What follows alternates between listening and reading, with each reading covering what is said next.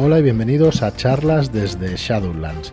Soy Fran Valverde y como siempre me acompaña Joaquín, ¿qué tal? Hola, muy buenas, bienvenidos.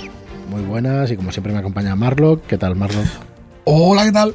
Muy buenas, pues aquí estamos un programa más, después de un par en los que no, no hemos no hemos salido nosotros en el, en el podcast. Uno es porque era la partida de los lunes y el otro es porque es un, es un podcast, el del miércoles, donde Esculapio Cero, donde Lino Kurgan, Salino y el señor Perro hacen un análisis de la aventura Falso Profeta. Eh, quiero hacer una rectificación que dije Profeta Bunco porque es que tenía mezclada la versión inglesa y la versión española, pero es Operación Falso Profeta, ¿vale? Y bueno, desgranan lo que es la aventura entera, con lo cual hay spoilers. El que no quiera o el que quiera jugar la aventura, que no escuche el podcast del miércoles. No es pasado. que haya spoiler, es que es un destrip, ¿eh? O sea, destripe advertidos total. estáis. si la vais a jugar, no escuchéis. No lo escuchéis. Eso sí, el que tenga dudas de comprar el juego y saber si vale la pena la aventura para masterearla, para comprarse el juego y poderla masterar a su grupo, pues vamos, que no tenga mucha duda para empezar, porque desde aquí se lo recomendamos que se lo compres, solo faltaría, pero que escuche también el programa pues para que vea exactamente lo que va a encontrar en la aventura. Creo que, que se dicen cosas muy interesantes, sí. se dicen variaciones sobre la aventura también que, que pueden quedar muy interesantes. Más que varia- variaciones, pues añadidos a, si tenéis más experiencia con el sistema, con los juegos de rol, pues eh, te van a dar algunas ideas. es que la premisa que con la que arrancas es potente, ¿eh? O sea, está muy chulo. O sea, es una aventura que está, está guay. jugarla. Yo ahora ya, Mm, bueno, sí. habrá que algún día habrá que escucharla cuando empiece a salir el libro. Supongo que más de uno saldrá ahí en internet jugándola, así que encantados. Y nada, mm, recordaros, estamos en plena preventa de Soterroristas hasta el viernes 13 de noviembre. Compradlo antes del viernes 13 de noviembre, porque el viernes 13 de noviembre se acaba el mundo. Todo el mundo lo sabe, que los viernes 13 se acaba el mundo Sí. y, y hay, que, hay que comprarlo antes. Y este año pues apetece que se acabe ya, ¿eh? Hostia, ya Pero bueno, Toma ya, ¿eh? No soy yo el que... perdón, perdón. Hostia. Vamos a, vamos a invocar al sargento Slasher, tío, el viernes 13 para que. Así que bueno, estamos en plena preventa. Podéis encontrar toda, toda la información de la preventa en shadowlands.es barra esoterroristas, con ese, esoterroristas. Y allí os encontráis que tenemos un pack con el libro básico, eh, con tres shadow shots de una campaña escrita por Abraham Castro por cero, que es Historias más allá del velo. Tenéis las tres aventuras gratuitas en PDF, que es Exorcista, que es Funerario y que es Alienista. Son las tres que vienen. Y luego tenemos también la pantalla en ese pack con La Reina Carmesí, una aventura de introducción al sistema Gumshow y a esoterroristas. Que, bueno, que os recomendamos también entrar con el pack, que serán 46.95. Os recomendamos entrar con ese pack y con esa aventura de la Reina Carmesí. Nosotros hemos tenido el placer de testearla y, la verdad es que es una aventura que nos gusta mucho, que disfrutamos mucho y que creemos que, de hecho, va a entrar, si me permitís, esto sí que es un pequeñito spoiler, pero va a hacer que los personajes jugadores pues entren en, en la Ordo, en base en la Ordo Veritatis, que es la orden donde van a ser donde van a, a ser agentes, ¿no? Donde van a, estar allí haciendo y desfaciendo los entuertos que nos propongan los exoterroristas. Muy bien, pues si queréis pasamos a lo que es el contenido del podcast de hoy, porque vamos a ir con el grueso de las reglas básicas del sistema Gu- Gum Show. Eh, no como reglas totalmente, sino un poco vamos a tratar la filosofía, que está tratada, no sé si hemos tratado en algunos programas, porque ya me lío entre nuestras conversaciones de Telegram con, Sí, sí que hemos programa. tratado algunos programas, eh, cómo se juega, cómo- las tiradas, cómo se utilizan las Correcto. habilidades, sí.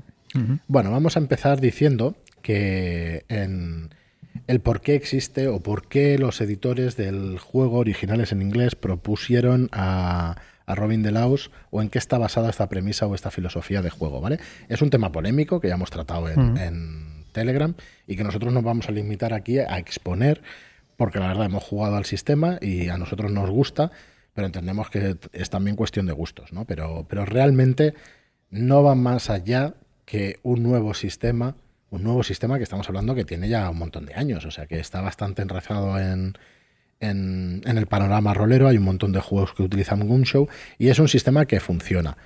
Que luego se le pueden buscar tres pies al gato, como todos los sistemas. Pero bueno, yo, si os parece, vamos a dedicarnos a exponerlo y, eh, y a ver de qué trata y qué es lo que nos propone el juego. Bueno, eh, la base del sistema Gunshow o el por qué existe este juego es. em, se basa en la premisa de que los personajes van a encontrar la información del escenario que sea necesaria para resolver este caso si tienen la especialidad necesaria como para encontrarlas. ¿vale? El ejemplo más claro para no liarnos es CSI o Sherlock Holmes. Tú no vas a ver una aventura de Sherlock Holmes donde Sherlock Holmes no vaya a encontrar una pista. Vas a ver una aventura donde Sherlock Holmes atando cabos pueda tardar más o menos en atar esos cabos. Pero no vas a verla. Joder, y hablo en general, ¿eh? Ahora discúlpame si hay alguna aventura que, que dice Sherlock Holmes no ha encontrado tal. Sino que Sherlock Holmes lo que va a tener sus dificultades es en deducir eh, la unión de esas pistas para llegar a una conclusión. Con CSI nos va a pasar exactamente igual. Cuando vienen unos expertos en el equipo de forense, unos expertos en huellas dactilares, unos, unos expertos en recopilar pruebas, pues no van a fallar en recopilar unas pruebas, ¿vale? Van a fallar los protagonistas en sacar las deducciones o en sacar las conclusiones de, eh, de interpretación y, bueno y llegar a una conclusión. Y de eso va el sistema Gunshow. Encontrar las pistas va a ser las- automático. ¿vale? Sí. Y yo, si queréis, lo dejamos aquí. Pero lo único que te Sí, dicen mí- es que tienes que estar en el lugar adecuado Sí, y tener la pues. habilidad necesaria. Esto es lo único que te dicen. Sí, bueno, eh, únicamente, o sea, a mí también esos ejemplos me parecen perfectos, pero también me, me sirve pues el concepto de puzzle, ¿no? Tú tienes las piezas del puzzle, o sea, no tienes que buscar esas piezas, ya las, las tienes, las consigues, porque el sistema está pensado para que tú consigas automáticamente esas piezas y luego tú tienes que hacer que encajen. Claro. Tienes que irles dando vueltas hasta que encaje. Claro, tienes que encontrar la forma de que todo eso encaje y tenga sentido y puedas acusar, pues, o puedas hacer, o, o intervenir, o, o lo que sea, sacar las conclusiones adecuadas. Y ahí es donde yo creo que, que es donde brilla el juego, vamos. Que, Sí, fijaos que no entramos en cosas como es que también mola tirar y entonces si no encuentras algo, no entramos porque yo soy el primero que disfruta con eso. No le veo ningún problema. O sea, que tengas que hacer una tirada para encontrar según qué cosa, pero bueno, eso lo haremos en otro En cuanto al apartado de investigación, yo creo que está muy chulo para lo que se pretende, que es investigar y, y investigar, eh, deducir y, y elucubrar y tal. Eh, no sé, pues lo veo adecuado. Tú encuentras las pistas y ahora qué hacemos, ¿vale? Tenemos las pistas, vamos a pensar y tal. Eso me parece guay. Y luego tiene una, una parte que es un, eh, las habilidades generales, que es una gestión de puntos que hombre, la verdad es que está también muy chulo porque se aleja un poquito del azar puro y duro. Aquí tú vas a gestionar las tiradas, si tú quieres gastar eh, puntos para reducir o incluso anular la tirada, pues eh, puedes hacerlo, ¿sabes? A costa de un desgaste, lo cual Claro. a mí me parece también ya de por sí pues un sistema que, que se presta a tener su propio, bueno, que tiene su mm, su puntito, ¿sabes? Hace un poquito diferente a otros. Y tanto. Bueno, yo os propondría que nos quedáramos con esta frase. Los escenarios de, la, de investigación mm, en Gunshow no consisten en encontrar pistas, sino en saber interpretarlas. Y dejémoslo ahí. Yo ya sé que es un tema polémico y que bueno, que estaremos con él toda la vida, pero bueno, es lo que hay, no pasa absolutamente nada. Ya os digo que para a mí me gustan todo tipo de juegos y puedo jugar a esto igual que a cualquier otro. Que al final es eso, coger el juego que más te guste y jugarlo. Ya está. El otro no te gusta, pues no lo juegues. Bueno, entonces el libro básico nos propone una serie de estructuras, o sea, una serie de maneras de estructurar la información y de poder diseñar las aventuras. Entonces empieza explicándonos qué es la estructura del misterio, ¿vale? Eh, o poniendo sobre la mesa la estructura del misterio. La estructura del misterio va a seguir una serie de pasos que, que se componen de, de poner sobre la mesa el detonante de la investigación, la conspiración siniestra, Y el rastro de y pistas. el rastro de Ujú. pistas. ¿Vale? Sí. Entonces vamos a irlos desgranando. El detonante de la investigación es el acontecimiento que va a desencadenar la investigación. ¿Vale? Eh, nos dice el libro que por norma general será un truculento asesinato que atraerá a la Ordo Veritatis. ¿vale? Sí, esto puede ser un, un buen comienzo, que es lo más normal, ¿no? Que será el descubrimiento de una víctima por medios rituales, o algo, Sí. por ejemplo. Un buen desmembramiento siempre es Sí. interesante en una Sí. aventura. Lo cual a lo mejor te lleva a escenas del tipo Seven, ¿no? Eh, Una situación que se sale de lo normal, eh, yo que sé, especialmente truculenta, ¿no? Y, y que da pie a una investigación, pues que vas de- desvelando cosas cada vez más chungas, ¿no? Empieza suavecito y va. Bueno, suavecito se ven tampoco no, que suave, empiece, pero se ve, no, pero. Yo no me acuerdo, el otro día quería ponerse a los niños y empecé a recordar escenas. Digo, esto no, No. se lo puedo poner todo. no, hombre, hombre, a los niños, tío. Bueno, niños, a ver, mi hija que tiene ya 15 años, que yo creo que ya sí lo podría ver, aunque es durilla, aunque tenga 15 años es durilla, pero el niño Hombre, con tiene- 12 todavía no, todavía no toca. Hombre, tiene, tiene Bueno, de hecho empezamos a ver el diría yo. de los ¿eh? corderos y la quité, la quité. La quité porque digo, hostia, no pueden ver esto, tío. En cuanto salió, Sí, sí, ya. en cuanto salió el Aníbal, hostia, no, tío. Porque el tío es que te lo crees, el, el tío es tan bueno, ¿sabes? Que te lo crees directamente. Bueno, pues volviendo eh, a la estructura del misterio, el juego nos propone que el director de juego cuando plantea una aventura haga esto. Lo primero es que detone la investigación de una manera, que es, eh, yo creo que es la premisa o que es la, eh, la situación con la que empieza la aventura, ¿vale? Y luego eh, nos dice que, que expliquemos la conspiración siniestra. En este apartado nos dice que determinemos quién son los malos, qué han hecho hasta ahora y cuáles son sus planos de futuro, ¿vale? Y hemos de encajar también el inicio de la investigación en la conspiración. ¿Vale? Entonces, Sí. viene a ser el resumen de todo lo que de todo lo que está pasando de trasfondo, ¿no? De todo lo que está pasando por detrás y viene a aclarar un poco pues al, al director de juego lo que va pasando y los planes que son de los malos. Sí, y los planes también tienes que ir, tiene que ir desgranando cómo pueden resolverlo los investigadores para intentar acabar con, con esos planes. Vaya. Y luego viene el apartado de rastro de pruebas, ¿vale?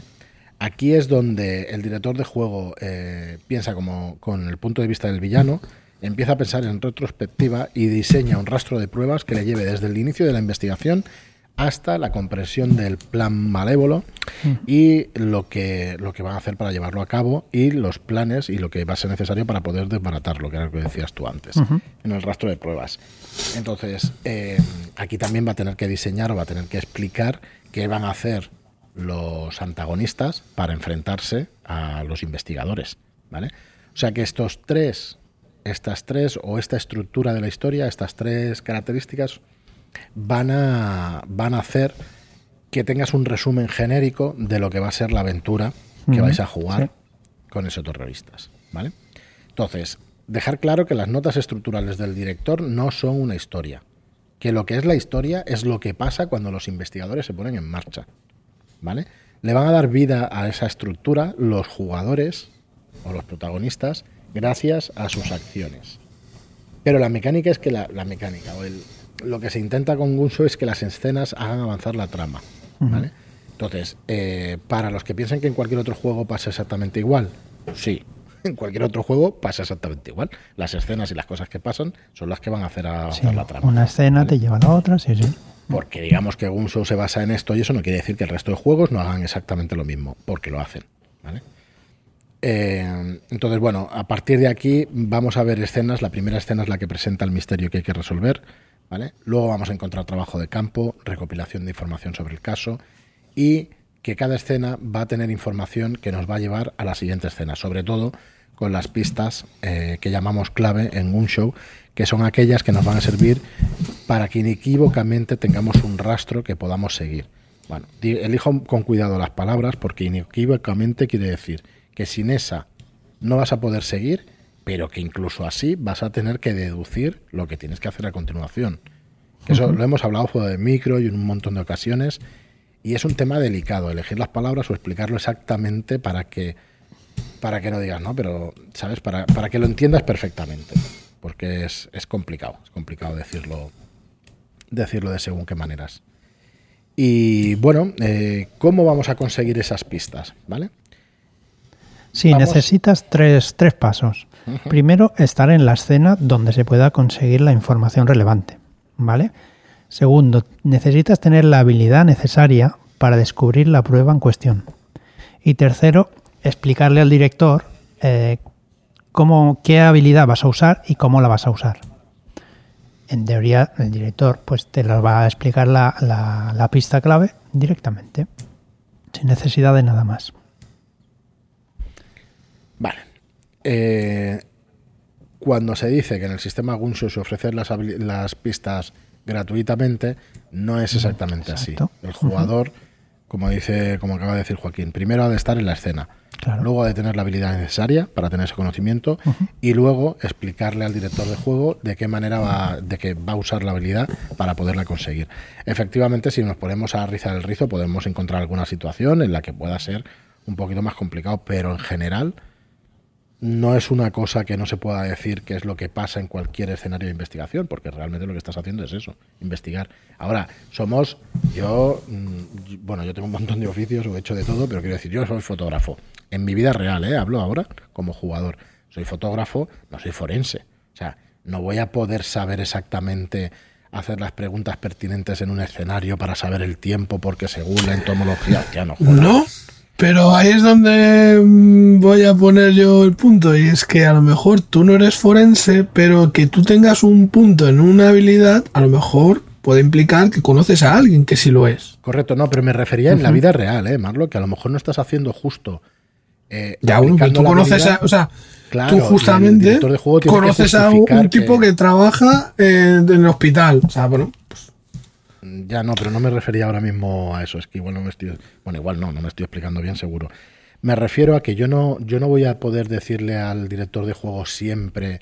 Voy a utilizar esta habilidad de esta manera para que me dé todas las pistas y tal, porque igual no conozco la profesión. ah, nada, vale, ya te entiendo. ¿Me, me entiendes? Ya, ya, ya. Entonces, Porque ahí- tú no sabes las capacidades que tiene un forense Correcto. para deducir Claro, o entonces, tal, ¿no? hostia, puede ser que no sea, o sea, todo el mundo ve películas de investigación y pues sí, y series de investigación sí, pero no el 100% de las personas, hay personas que a lo mejor no, entonces ahí puede ser que coño que el director de juego te tenga que, que echar una mano, ¿no? Esto no lo dice el libro, lo digo yo, pero vamos, yo me parece de sentido común, no me parece una cosa tan extraña. Bueno, eso es, es que hay varias cosas que, que yo creo que son un poco genéricas, que entran dentro de las competencias del director de juego y es el, pues eso, el ser flexible a la hora de, de aplicar las reglas en un momento dado. Si una regla pues no tiene los puntos necesarios, pues mm, lo que habíamos hablado fuera de micro, ¿no? Encuentras el teléfono, a lo mejor se lo puedes llevar a un informático, a un contacto tuyo que sí que tendrá esa habilidad y podrá, pues a lo mejor invirtiendo más tiempo. Es que eso ahí ya la información el que de juego ya te tiene que indicar lo que necesitas, porque tú no Mm. tienes la habilidad.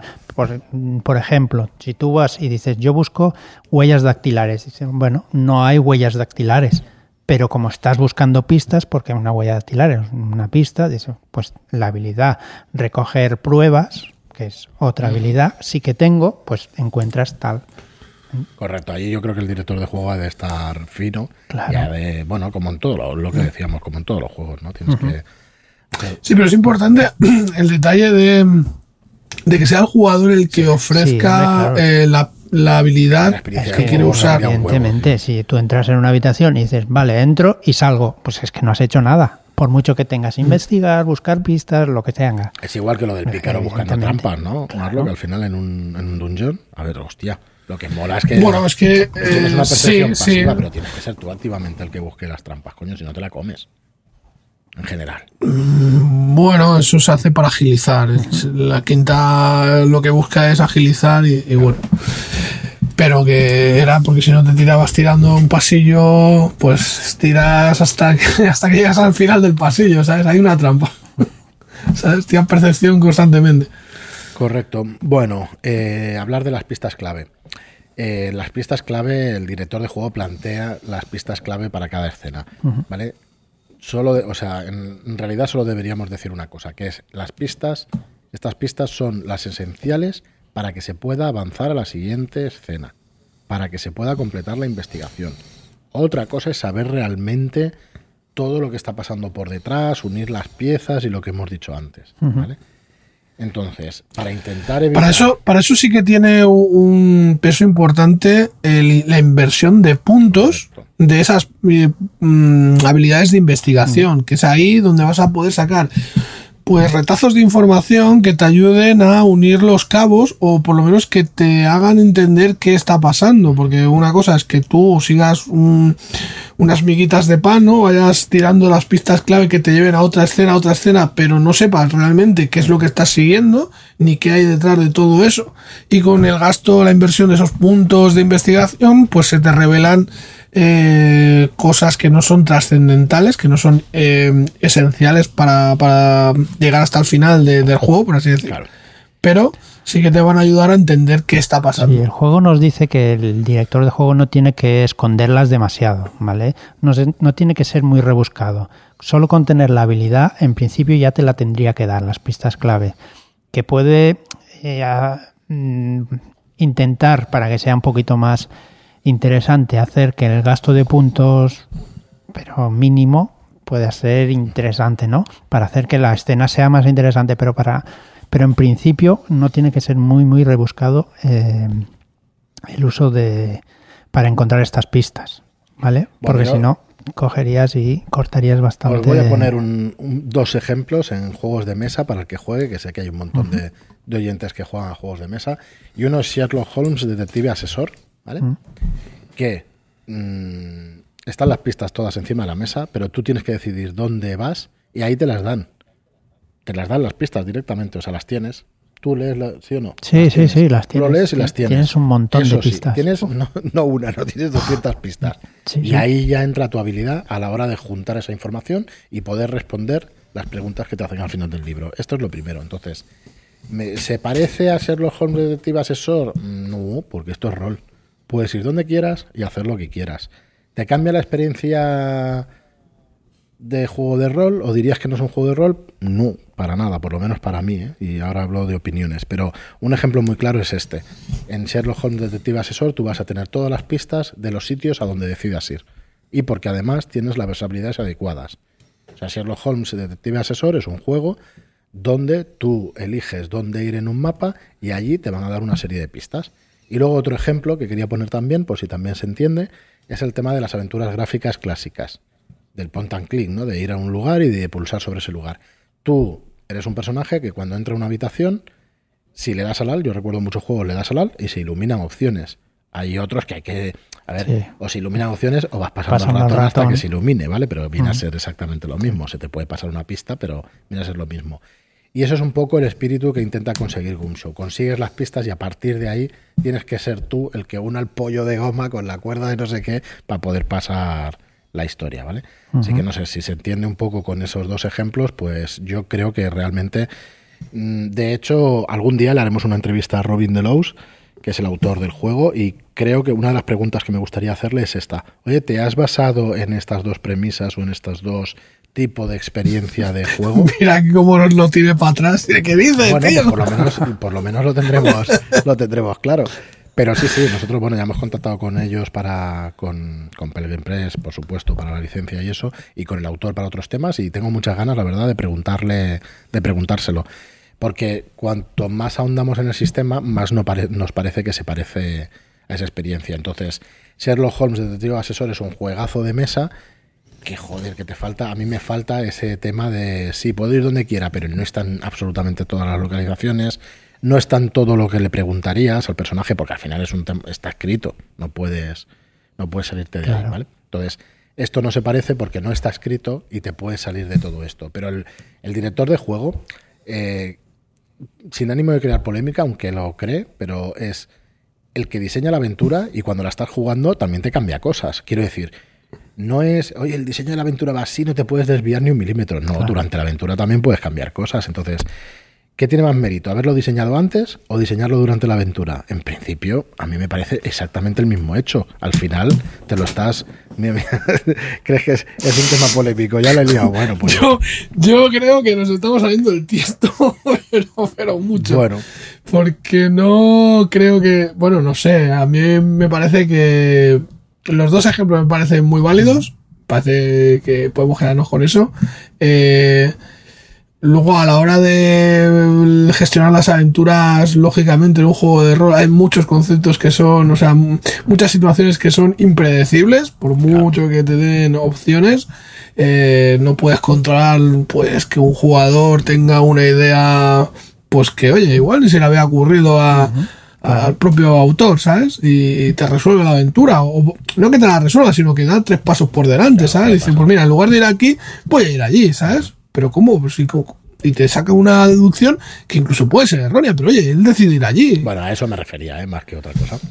Bueno, pues nada, dejémoslo aquí si queréis. Eh, creo que es, que es un tema más que interesante lo que propone Gumshow. Nosotros hemos jugado ya varias partidas el tema funciona, te lo pasas muy bien y, y el tema de estar deduciendo en, en lugar de otras cosas, pues, pues bien.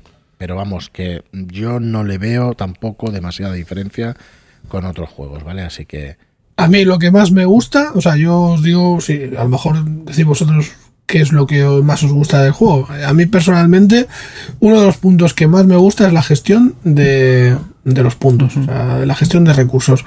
Me parece que a mí personalmente lo hace pues bastante diferente a, a, pues, muchos otros juegos que he jugado, que tú tienes una habilidad, es la que tienes, y aquí Aquí no, aquí tú te vas gastando, o sea, vas invirtiendo esos puntos, lo cual te genera un cansancio, ¿no? Un- Una degradación de que tienes que recuperar descansando y todo el rollo. Entonces, eh, me parece guay, me parece bastante realista. Un tío que lleva ahí todo el día currando y calentándose la cabeza, pues llega agotado, ¿no?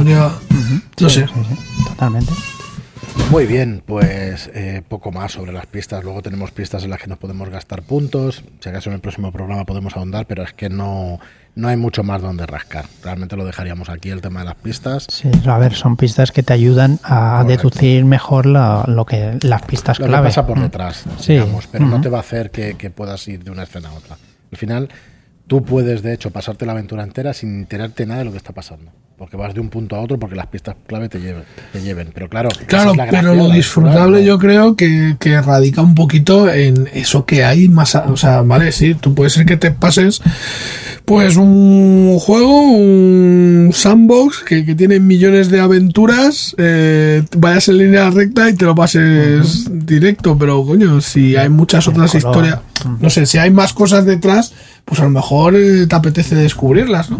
Totalmente. Al final, al final te ayudarán a hacer la historia mucho más interesante. Mm. Le da color, yo creo que sí, vamos. Totalmente. Bueno, pues lo dejamos aquí, el programa de hoy, un programa más cortito, pero bueno, por tres minutos.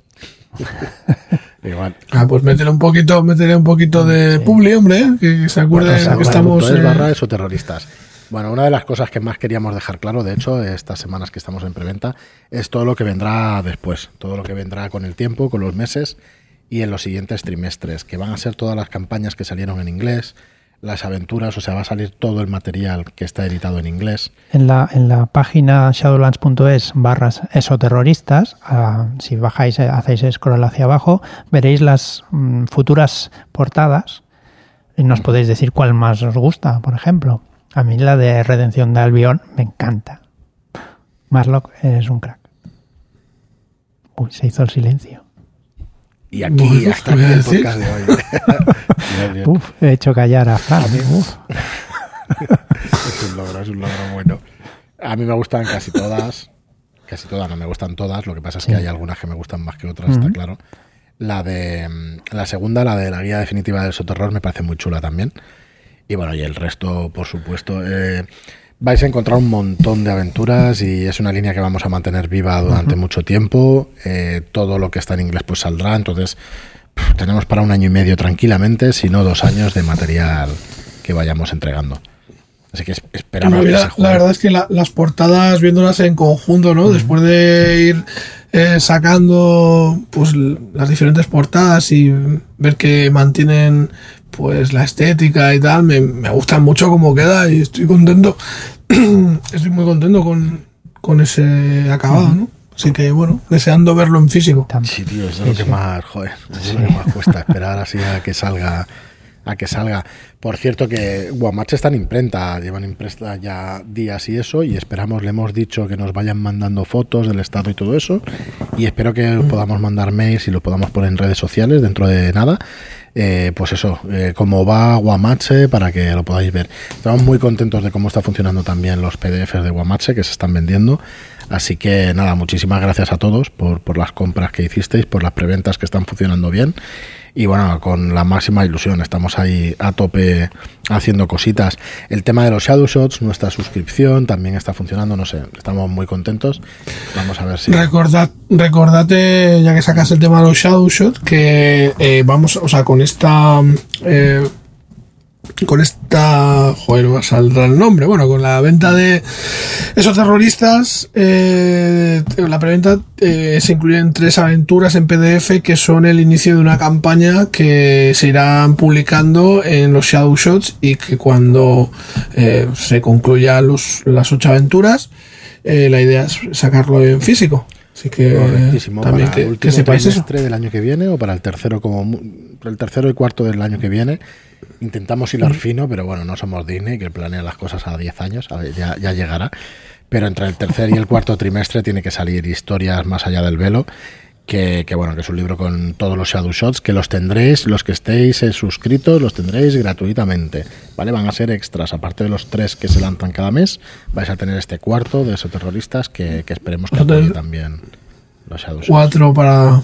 Está mal, ¿eh? no, Son cuatro al aventuritas. mes por el precio que está, que son 7 euros. mm, Bueno, la verdad es que en pocos sitios vais a encontrar el material tan, tan ajustado de precio.